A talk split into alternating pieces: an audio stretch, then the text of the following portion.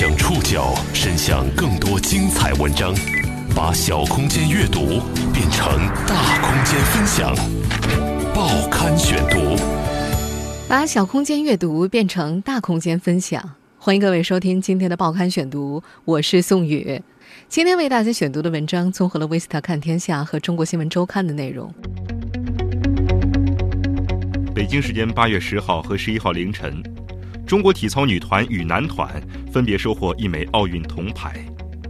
这个时候，回顾一下上一代中国体操领军人物的心路历程，或许别有一番滋味儿。还是太去关注到运动员的光环，或者说是他所付出得到的结果。程飞，中国女子体操的前任一姐，已经退役三年多的她，曾经把奥运金牌视为人生的唯一目的。那个瞬间有一点。不知所措，不知道该干什么。这一次，他站到了举国体制之外，重新审视巅峰背后隐藏的问题。如果说体育对我们来说，如果不仅仅是负担就好了。报刊选读今天为您讲述走下塔尖的体操一姐。在本届奥运会之前，体操队是中国军团夺得单届金牌最多的队伍。也是现役运动员当中拥有最多奥运冠军的团队，程飞更是其中的佼佼者。八年前，她是中国女子体操一姐，国家队队长，跳马绝技程飞跳名震国际体坛。她最终率众在北京奥运会上夺取团体金牌，但是在自身最强的两个单项跳马和自由操上，却意外失利。在里约奥运开幕前一个月。多路记者走访了中国女子体操的前任一姐程飞，已经退役三年多的程飞，如今既可以比较坦然地谈论金牌在中国运动员心中的无形压力，也能够客观评价这种压力的缘由和结果。程飞如今的家在武汉体育学院。三年前，作为体操奥运冠军的他，从国家队退役，回到了母校。学校给了他副教授的待遇，还分了一套六十多平方米的公寓。走在武汉体育学院的夏季校园里，程飞还是一副假小子般的打扮：T 恤、半裤、凉拖鞋。他的手掌面上有大片茧子，手腕边缘有擦伤。他的脚掌是宽厚的。两个大脚趾外沿都有骨质增生凸起，左脚尤其严重，这让他几乎不能够穿时装鞋。如果累了或者天气不好，他的右膝盖还是涩涩的。去年学院搞了个教工比赛，他做了几个简单的动作，不料引发了肌肉疲劳，突然腿就没力气了。去医院拍完片子，医生告诉他，是腰椎骨裂滑脱，不是手术就能解决的，只能够通过锻炼康复，保守治疗。程飞说，自己2013年5月退役的时候，面前有很多条路：出国任教，美国女子体操队的华裔主教练乔梁是很好的榜样。但是他觉得，作为一个吃货，离开中国是残忍的。留国家队当教练，伦敦奥运会之后，一批新的队员补充进来，他当了一段时间教练，但很快也放弃了。回地方队进体育局，湖北体操很强，培养出世界冠军应该不难。但是他最终选择回到了自己的母校任教。这种选择可能是被一次顿悟推了一把。二零一二年年底的一天下午，程飞坐在国家队自由体操场地旁，看着队员们排着队，一个接一个的向前翻滚。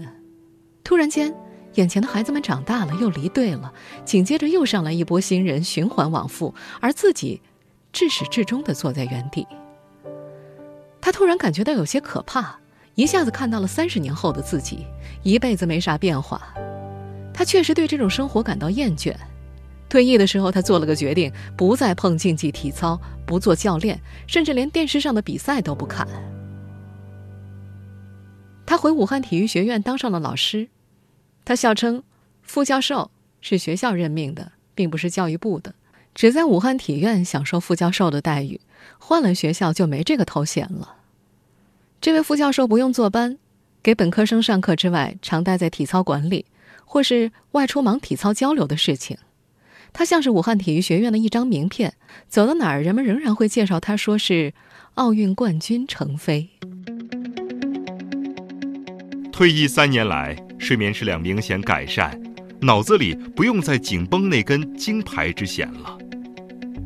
但是最近赶上里约奥运会，金牌争夺、名次等字眼又不断的涌入脑海，扰得他常在夜里惊醒。报刊选读继续播出，走下塔尖的体操一姐。问题都集中在零八年之前。所以那个时候是很痛苦的，但是零八年毕竟还是有一个还不错的结果，然后所以很多时候是掩盖了这个问题。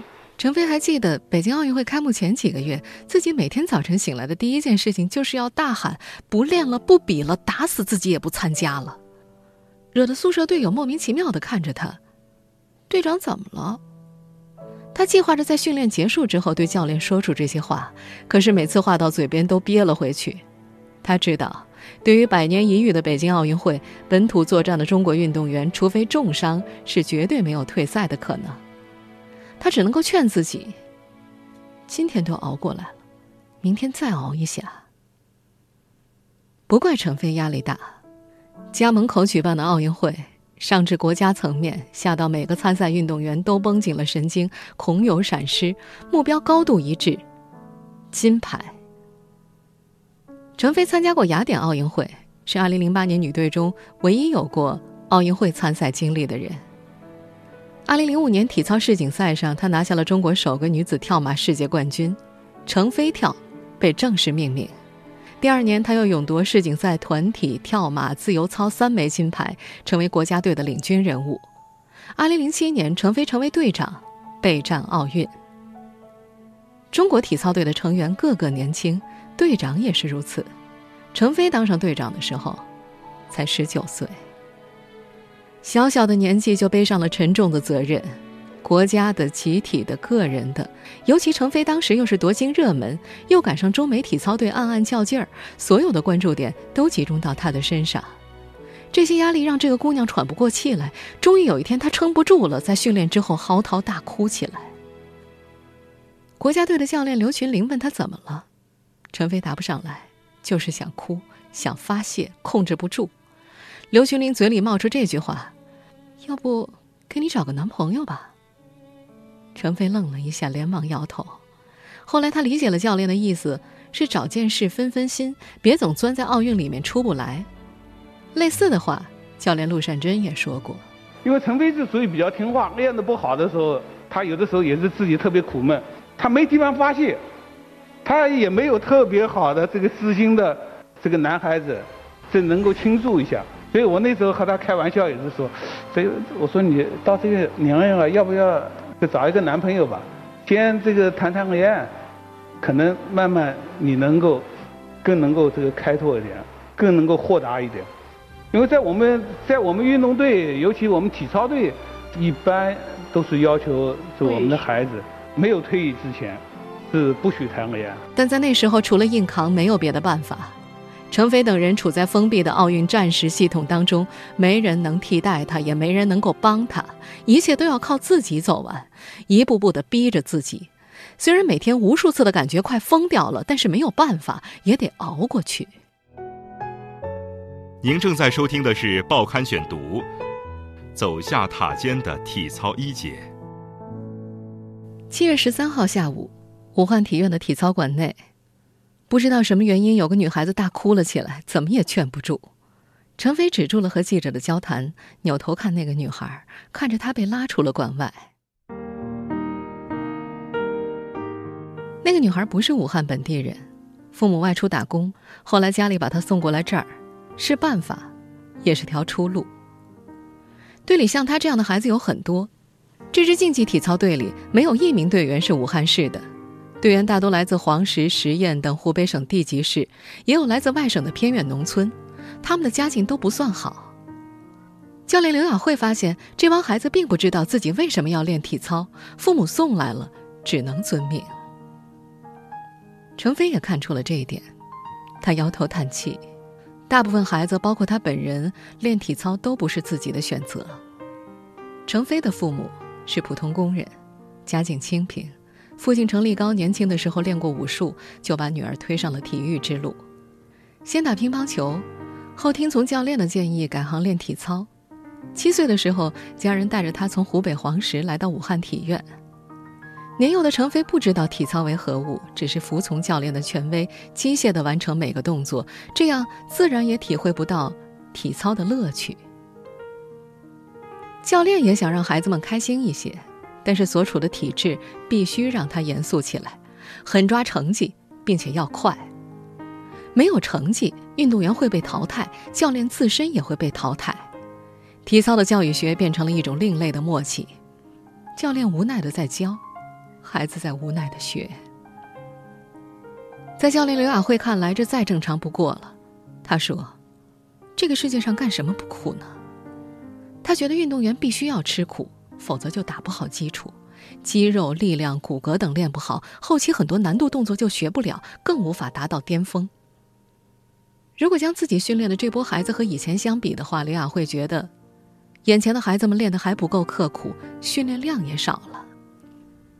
武汉体院的这帮孩子和业余体校不同，采用寄宿制，男女队各配一位生活老师。周一到周五上文化课，训练放在下午，每天近四个小时，练体能、身体力量以及体操的各个项目等等。晚上还要上一个小时的自习课。记者去采访陈飞的那天，几个五六岁模样的女孩子在做燕子飞的动作时，就趴在记者的前方。双手和双腿同步向上抬起，因为力量不足或者身体疼痛，面部狰狞，眼泪在眼眶中打圈。他们偷瞄着教练，泪水始终没敢掉下来。如今在体操馆里和孩子们一起玩耍的程飞，时常会想起自己的童年，因为自己曾经经受这些，所以很难以同样的态度去对待他们。太严格，于心不忍；不严格的话。出不了成绩，这也是他没有选择成为专业教练的重要原因。坐在体操馆里，看着苦苦训练的孩子，程飞回答了一个假设性的问题：如果夺下北京奥运会跳马或是自由体操金牌，他的人生会有什么不同？他斩钉截铁地回答：拿任何一个冠军，自己肯定不会坚持到二零一二年。报刊选读继续播出，走下塔尖的体操一姐。二零零八年的女子体操队是国家专门为北京奥运会储备的黄金一代，强手如云。何可欣、邓玲玲、江玉媛等人都具备冲击各自单项金牌的实力，不负众望，他们拿下了女团冠军。程飞说：“当时夺得团体金牌对他们来说是唯一的选择。如果没有拿到，对于观众来说顶多是遗憾，对他们将是无法想象的。”摘得女团金牌之后，人们又期盼程飞问鼎他最强的单项跳马比赛。好，我们看程飞，他将要采用的决赛第一跳，他像大头针一般扎在垫子上，站，漂亮！程飞这个动作跳得非常漂亮。第二跳，他选用了杀手锏成飞跳。只要站住，金牌稳收囊中。但是落地的时候，他却跪在了垫子上。非常非常可惜，金牌飞了，灵魂出窍。他机械地走出场地，换好衣服，走上领奖台，戴上了铜牌。结束了吗？彻底结束了吗？他不知道。不容多想，当天还有自由体操。然而失落的情绪难以调整。他仅仅获得第七名。当天晚上，陈飞躲进公寓，关上手机，倒在床上蒙头大哭，一直到昏然睡去。第二天早起，眼睛肿得像桃子，情绪低到了极点。教练硬拉着他吃了饭。下午，他随队备战第二天的平衡木，仍然有气无力。教练刘群林训斥他：“如果不想比，现在就放弃。”程飞一直想对教练说的话，被教练主动说了出来。八年过去，成败沉淀。回想最惨烈的那次程飞跳，程飞说：“那个动作很微妙，真没办法用语言描述。当时发力的感觉不对。若换成其他任何一场赛事，人们都不会将一次失败常挂在嘴边。但失败发生在北京奥运会，场合太特殊了，就像当初刘翔的退赛一样，这成了程飞挥之不去的阴影。”女子体操运动员的运动生涯很短暂，她们要面临身体发育、后背冲击、周期性动作以及规则的改变等问题。像程飞那样坚持两届奥运会的人实属少数。但是他不甘心，还想坚持到第三届，渴望在伦敦弥补遗憾。零八年才还还很执着，说我干脆再坚持一个周期吧，干到一二年。但是那个时候心里也很知道，因为你毕竟。那又是一个四年，四年对于女子体操运动员来说，那真的是太遥远了。所以呢，当时零九年就哎，干脆这事儿就想通了，就说好，那我零九年今年参加全运会啊，然后世锦赛呀，是吧？这个当时成绩压力也没有那么大，OK，比个赛走个过场好了，就可以结束了。结果当时膝盖就是做一次训练练习的时候，就前十后十都撕裂。就整个膝盖就是到一个什么程度呢？就是你大腿抬起来了，小腿还不知道在哪晃荡呢，就那种感觉特别松。然后所以呢，那个时候真的是没有办法去比赛。可是那个时候，你的省市、你的那个他们的压力都在你这儿，可能你的你就是夺金点。但是我们当时也是为了避免出现更大的问题，所以呢是在那次的赛前的凌晨退赛了。体操是一项高风险的运动，老运动员们往往是越练越怕。后期只求别出事，平安落地。他们之间偶尔调侃：“不要受伤，哪怕人趴在垫子上都没事儿，自己能走下场就行。”到了二零一二年六月中旬，距离伦敦奥运会开幕还有一个半月，一堂训练课，程飞做自由体操的空翻动作，起跳的时候他感到不对劲儿，就地一滚，趴在了垫子上。大家将他送往北医三院进行手术，跟腱断了。伦敦奥运会，与他挥手作别。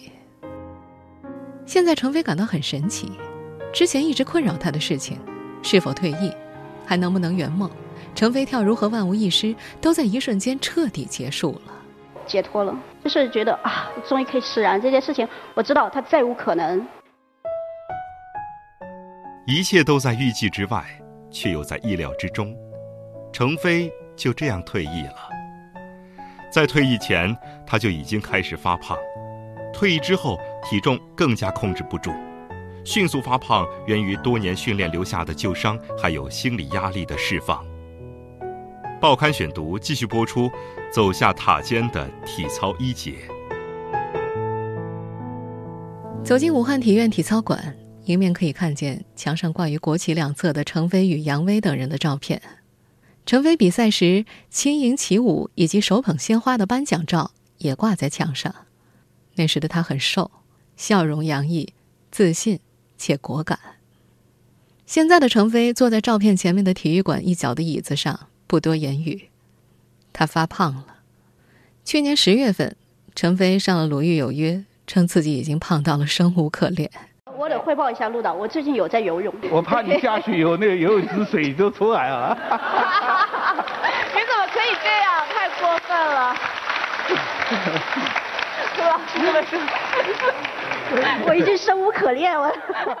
节目播出之后，他还因此上了微博热搜榜。其实，在北京奥运会之后，陈飞就已经开始胖了。那段时间，他因伤歇了一年，这一年恰逢身体发育。训练量要锐减，身体一下子就吹了起来。那年他的膝盖伤很重，推掉了好多比赛，成绩与状态下滑的厉害。国家队教练分身乏术，没有过多的精力管他。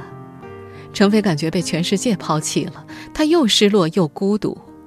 怎么前一年还是奥运冠军，今年就这样了？那时唯有食物能给他带来安全感，他并没有放纵胃口。只是没加控制，身体就胖了起来。之后为了备战伦敦奥运，虽然刻意减肥，但是退役之后又很快复胖。让他迅速发胖的还有多年训练留下的膝伤和腰伤，这令他无法像常人一样做有氧减脂运动。他跑不了步，也跳不了操，只能游泳，或者靠练器械将脂肪转化为肌肉。他今年二十八岁，还没有交过男朋友。在运动队时专注训练，现在是没有碰到合适的。他的人很宅，交际不多，喜欢一个人出门旅行。他曾对教练说，未来自己想过隐居的生活。我可能是这人生活比较闷，然后也比较宅。我期待他，但是不代表我说我需要马上去执行。对来访的记者他说：“我是几个姐妹里活得最沉重的一个。”他的这句感慨多少透露了他内心深处的想法。不像其他小花的奥运梦已圆，他的遗憾永难弥补。夺得北京奥运会女团冠军的六朵小花，大部分已经于二零一三年退役，之后各有各的精彩。何可欣常到央视解说，江玉媛、杨依林和邓玲玲还在读书，前两个在北体大，后一个在北大。李珊珊则出了个人写真集，体育娱乐多期发展。二十五岁退役后，程飞开始跟真实世界接触。在举国体制的封闭环境里，运动员的衣食住行被包办了，要融入社会，确实得适应一段日子。他也开始反思自己的人生，反思培养自己的竞技体操之路。报刊选读继续播出，走下塔尖的体操一姐。刚回学校，程飞出差回来之后都不知道有报销一说。赵汉华教他怎么走流程，又提醒他平时如何和同事和领导相处。赵汉华是程飞的老教练，有着三十九年的从教经验，培养出了程飞、李珊珊等奥运冠军。退休之后被武汉体院返聘。曾经出门吃饭的时候，程飞只带着银行卡，遇到刷不了卡的地方，只能够饿着肚子。要出国，之前在队里的时候有专人负责，如今办个护照他都不知道去找谁。幸好现在发达的互联网帮了他很多忙。老教练赵汉华认为，生活中的这些小事难不倒程飞。之前程飞在北京也独立生活过，他谦和好学，只是人特别的低调，能不作声，尽量窝着。二十五岁退役之后，才完全跟真实世界接触。程飞开始反思自己过往的人生。他去美国考察，深受震撼。美国基层体操都是俱乐部形式的。全美注册体操俱乐部四千多家，人数超过五百二十万，而中国体操呢？体操注册运动员才两千多人，而且还可能继续萎缩。以武汉体院为例，以往是教练挑学生，现在只要有人来，基本就收下。前两年最萧条的时候，体操队仅剩十几个队员。基层肯练体操的人少了，国家队出现了无人可选的局面。程飞说：“金字塔倒过来了。”之前，国家队为短期内达到快速争金夺银的目的，从地方队囤积了大量的人才，优中选优。而囤积起来的这些人，大部分要么被老队员压制，没有比赛出头的机会；要么因为年龄、伤病等问题，最终离开。进入国家队时的那份荣耀变成了苦涩。念及此，程飞感慨：国家队才是浪费人才的地方。从美国回来之后，陈飞一直想学美国人做体操俱乐部，与竞技体操分离，将体操市场化。他去找自己的老教练赵汉华说这些想法，却碰了壁。从事了一辈子竞技体操，只为培养冠军的赵教练转不过弯，也不肯接受。陈飞说自己并不是想完全否定举国体制，而是想将它完善和市场衔接起来。他希望通过市场的力量，把基层做大做厚实，不再单纯的依靠竞技之路。还是太去关注到运动员的光环，或者说是他所付出得到的结果。其实我们有时候不想要去一味的只是去塑造这么一个形象。我们希望的更多人是，就是因为我爱热爱他，我喜欢他。如果说体育对于我们来说，如果不仅仅是负担就好了，应该给人带来更多正能量的东西。正好二零一四年。国家体育总局体操运动管理中心开始在全国推广快乐体操的理念，希望能够通过这场运动打破传统印象当中体操锻炼又苦又累的观念。而这也是2008年奥运会之后政府大力推广的全民健身目标的一部分。快乐体操是由国家体操运动管理中心主任罗超义牵头并主推的，他多次到武汉体院和院长程飞等人见面。学校看到罗超义如此重视，决定启动快乐体操项目。体操馆的场地和器械免费用。想到几年前队伍寥寥数人的落寞，赵汉华接受了体操市场化的做法，由程飞和他牵头，又找来几位体操专业大学生。武汉体院的快乐体操小组于2015年成立，当年四月举行了第一节公开课，来了十个孩子，都是学校老师家的。一堂课下来，孩子们在蹦床上跳来跳去，在放低的平衡木上排队而行，欢笑声不停。程飞想要建设的体操新世界就这样来了，体操的乐趣也有了。家长们口口相传，现在来锻炼的孩子已经达到六十多个，小的三四岁，大的已经上了小学。程飞将其按照年龄分组，制定不同的教学方案，就是说让孩子能够快乐去享受这个体育的过程，还能学到一些知识，还能够锻炼到他的身体，这就是最重要的。今年开始，快乐体操小组开始收费，每人每节课七十块，费用全部用于支付几个教练的劳务。虽然学校很支持，但是没给这个项目拨一分钱，程飞等人得自谋生路。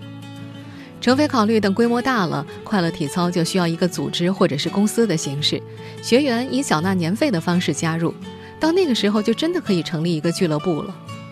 他开始翻一些企业管理类的书籍，虽然现在并没有盈利的打算，但毕竟这已经不是原来的体操队了。武汉体育学院只有一个体操馆。分成了两个世界。周一到周五是竞技体操队，馆内充斥着孩子的哭声、教练的训斥声。到了周末，快乐体操小组开展活动，氛围至少是轻松的，就像是平行宇宙一样。两个风格迥异的体操队在同一个穹顶之下各自努力，他们是否迟早会被对方替代，或者就这样长期并存下去？